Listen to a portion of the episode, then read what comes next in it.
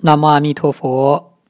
下面呢，这位莲友的问题比较长哈，简略说一下，就是说他的孩子呢，要到了上学年龄了，想到这个名校的附近呢买幢房子，这样呢按照学位房积分可以呢，呃拿高分，然后呢上学方便。但是呢，他们家已经登记有两套房了，不能再买了，所以如果要买的话呢，必须再卖掉一一套。可是，一套房子呢，可能要拆迁，所以她丈夫不同意卖。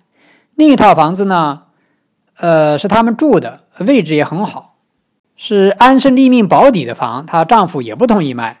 那这样就没办法了，所以想出一招，就想跟她丈夫离婚，假离婚。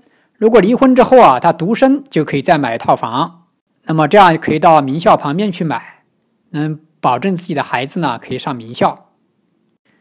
可是呢，又怕弄假成真，万一丈夫跟自己离掉了，又怎么办呢？这对孩子将来不是打击太大了吗？所以心中呢，又是七上八下，那个不敢下这个决心。然后又想，哎呀，这个孩子自有孩子的命，他如果命中该上名校啊，是他的智慧高，也不需要父母为他千方百计，啊，这个自然得到，福报使然。如果没有，费大劲也没也也没用，又转过来想，哎呀，这是自我安慰吧？吃不到就说葡萄酸吗？所以反来覆去不好确定之下呀，他就写了一个求房的书文，让阿弥陀佛为他安排加持。要是能拆迁，尽快呢把他那个房拆迁了，还想我帮他指点一下迷津，因为一会儿想去离婚买房，一会儿也觉得算了。你看看这人间的事儿哈，嗨，还挺难办的啊！真是进退维谷啊，左右不是。他这种心情和境遇啊，我想绝大多数人啊都是感同身受。那么他这个问题呢，我也不知道什么时候提问的啊，回答就晚了，很对不起。我希望你没有离婚。有两句话：人算不如天算，天算不如佛算。这个念佛的人呢，要有智慧。像前面盘那么多心思，都是人算。那么，在孩子有没有这个命运福报呢？这是天算。所以，即使父母啊为孩子怎样的千方百计的打算，这要看他自己有这福报没有。有时候反而弄巧成拙，就像刚才您所说的，若夫妻闹离婚，这万一弄假成真，这不是弄巧成拙吗？对孩子怎么办？所以啊。这个不要离婚，孩子是不是一定要上名校呢？这又是父母的一种单方面的想法。以我个人的经验啊，还有我所观察到的、听到的，最好不要抱这样的想法，就让他自然就好了，考到哪里算哪里。千方百计给他送到名校啊，有时候反而 适得其反，因为名校里边或者考高分来的特别多，大家条件都特别优越。你在这当中呢，往往信心受到挫折，就挫败感特别强。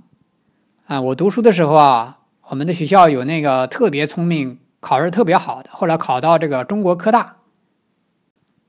原来在高中的时候，他经常得满分一百分，结果到了中科大之后呢，他经常得五十分。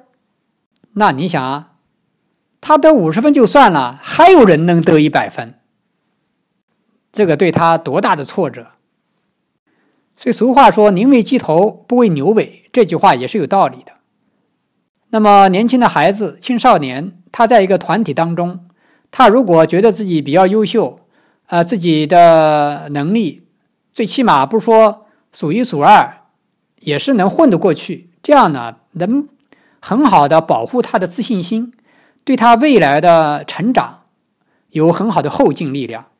如果在呃这个青少年的时候，老是跟别人比的，根本就抬不起头，那他会形成一种心理定势，将来踏入人生的时候啊，他就落后了。所以你看，这个成绩很好，结果考上科大变成了，这后来就得到心理疾病，更没有很好的前途。反而是当初考的不好，没有上名校，他有一个自然成长的空间，心灵比较开朗。健康，哎，反而后来呢，都还不错。所以上名校啊是一个窄路，而且容易摧毁信心，还是随缘罢了。另外，作为佛弟子啊，其他的事儿都要随缘啊，不用患得患失，你就一心一意的念好佛，就一切满足。如果你在生活当中，在你的价值观的表现、传递，还有人生的安身立命方面，你让孩子感觉到，哎，我这个妈妈，你看，真是八风吹不动啊！他只要念佛，一切满足了，这个对他人生就是一个巨大的财富。至于说他成绩好，成绩不好，这个是孩子自己要担负的责任。你做母亲、做父亲的，你是要给他身教，给他一种开朗、爱心。这个信念的力量，但不是说拿语言去教训他，就是你自己能做得出来。那如果遇到这么一点小事读书的事你就是慌了神儿，一会儿拜托这个，一会儿卖房子，那么念佛在你心中就没有扎根呢？你自己心就动摇不定啊！这孩子看见我妈都这样，他将来他怎么稳定？所以，这孩子从小如果觉得他的父母 有一个坚定的信念，有一种呢遇事不慌。举重若轻，能够秒杀、藐视这世间一切的所谓的这个常人以为了不起的一些患得患失的事件，那你这个孩子将来长大，他就非常大气。希望我们念佛莲友，我们家的孩子啊，在从小的时候呢，因为父母的信仰、安心、身教，而培下深厚的福德根基，受到良好的熏染。